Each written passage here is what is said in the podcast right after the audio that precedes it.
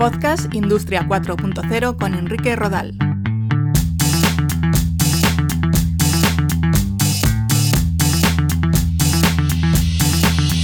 ¿Qué tal? Un saludo, bienvenidos a este cuarto capítulo del podcast sobre Industria 4.0.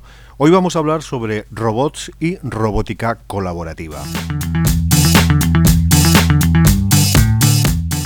La aplicación de robots a los procesos de producción industrial es uno de los elementos más visibles de la industria 4.0. El informe Robotics Market 2017-2022, realizado por Research and Market, destaca que en 2016 se comercializaron en todo el mundo 6,5 millones de robots para tareas tan diversas como las relacionadas con la industria, robots domésticos o personales. Entre los principales fabricantes del mundo encontramos nombres como ABB, KUKA, Fanuc y Yaskawa.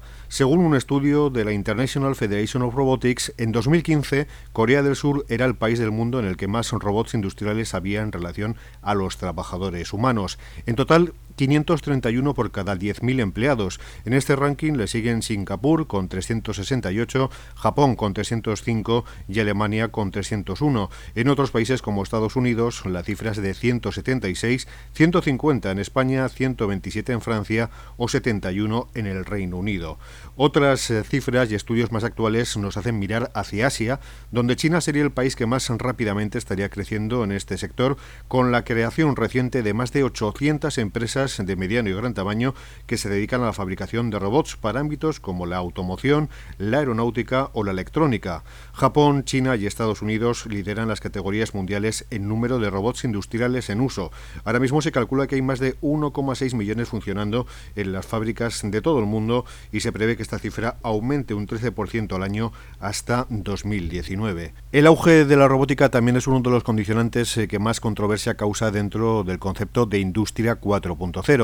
La amenaza de que la progresiva robotización de los procesos de producción conlleve el despido de operarios humanos e incida en el mercado laboral está desde luego sobre la mesa. Tal es así que incluso se ha creado una página web denominada Wild Robots Take My Job, que calcula las posibilidades de que puedas perder tu empleo a consecuencia del uso de robots. Esta página ofrece sus conclusiones en función de datos de investigaciones sobre automatización, así como estadísticas, pero de la Oficina de Trabajo de Estados Unidos.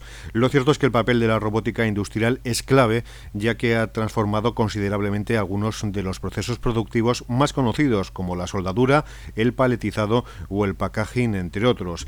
Entre las ventajas de los robots respecto a los humanos, se suele destacar que son capaces de realizar tareas que requieren mucha precisión. También se emplean en labores que son muy repetitivas, en las que las máquinas tienen un mayor rendimiento. Otras empresas tienen otro factor que es la ergonomía. Hay puestos de trabajo duros que demandan de esfuerzo físico. Como norma general, lo que requiere inteligencia, capacidad de adaptación o resolución de problemas es labor para un operario humano. Lo más importante es que exista una complementariedad entre robots y trabajadores humanos.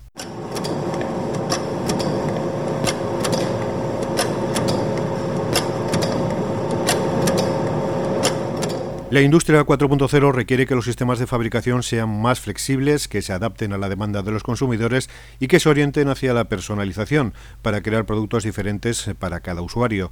Es lo que se denomina customización masiva.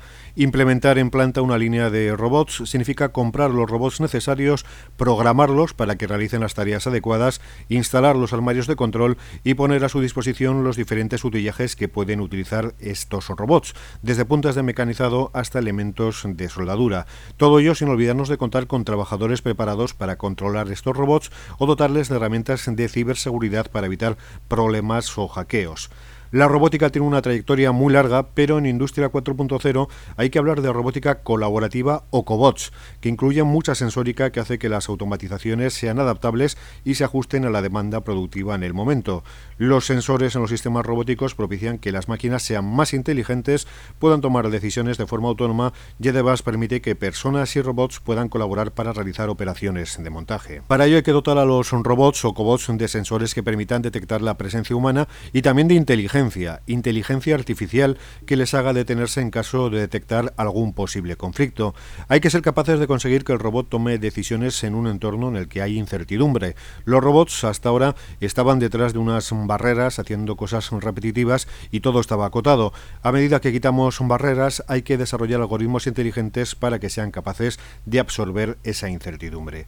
De todas formas, también hay que tener en cuenta que no es realista que un robot colaborativo vaya rápido o manipule grandes cargas. Los robots se tienen que mover lentos, con masas limitadas, para garantizar que no se va a hacer daño a las personas que están en su entorno. Con todo, según los expertos, todavía hay mucho camino que recorrer en lo que se refiere a robótica colaborativa. Actualmente no podemos soportar a nivel energético el gasto de consumo de energía de los desplazamientos de un cobot o de los sistemas de visión artificial que utilizan para ser seguros. Hace falta tiempo y que se vayan abaratando los precios. Ya tenemos la definición de lo que es la robótica colaborativa, pero técnicamente tenemos que avanzar y todavía hacen falta cosas por conseguir. Uno de los principales hándicaps a la hora de que las empresas apuesten por la introducción de robots es el coste del producto, pero también intervienen otros factores como la falta de cualificación de las plantillas para manejar este tipo de aparatos. La tecnología en cierto modo da miedo y en su introducción afecta el precio, pero quizás afecta más el saber si como usuario voy a ser capaz de mantenerla y gestionarla. Tenemos miedo a los robots porque no sabemos si seremos eh, capaces de manejarlos. El futuro de los robots está recorriendo diferentes caminos según la parte del mundo a la que miremos.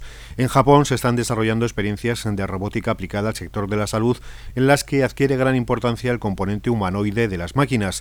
Según un informe difundido por el periódico The Guardian, en Japón los robots cuidarán al 80% de las personas mayores en el año 2020.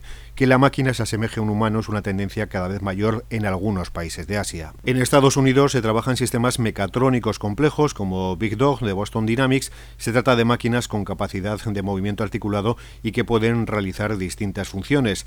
Y en Europa se apuesta por la parte más cognitiva de la robótica, aparatos más inteligentes gracias a tecnologías de Machine Learning o Deep Learning que permitan a un robot identificar un objeto y dejarlo en un lugar u otro en función de sus características. El futuro de la robótica vinculada a la industria 4.0 pasa por incorporar nuevas tecnologías en estos dispositivos como la inteligencia o la visión artificial. Los robots del futuro serán capaces de hacer series cada vez más cortas, con mayor calidad, eficiencia y una mayor personalización. Tendrán que ser capaces de saber cómo va la producción en tiempo real y modificarla en pocos minutos. Por otra parte, hace unos años los robots eran solo brazos, ahora son brazos y manos, y en un futuro serán brazos, manos y ojos. La visión artificial está evolucionando muy rápido y nos permitirá que los robots sean cada vez más independientes. Hasta aquí este repaso a la robótica y la robótica colaborativa aplicada a la industria 4.0.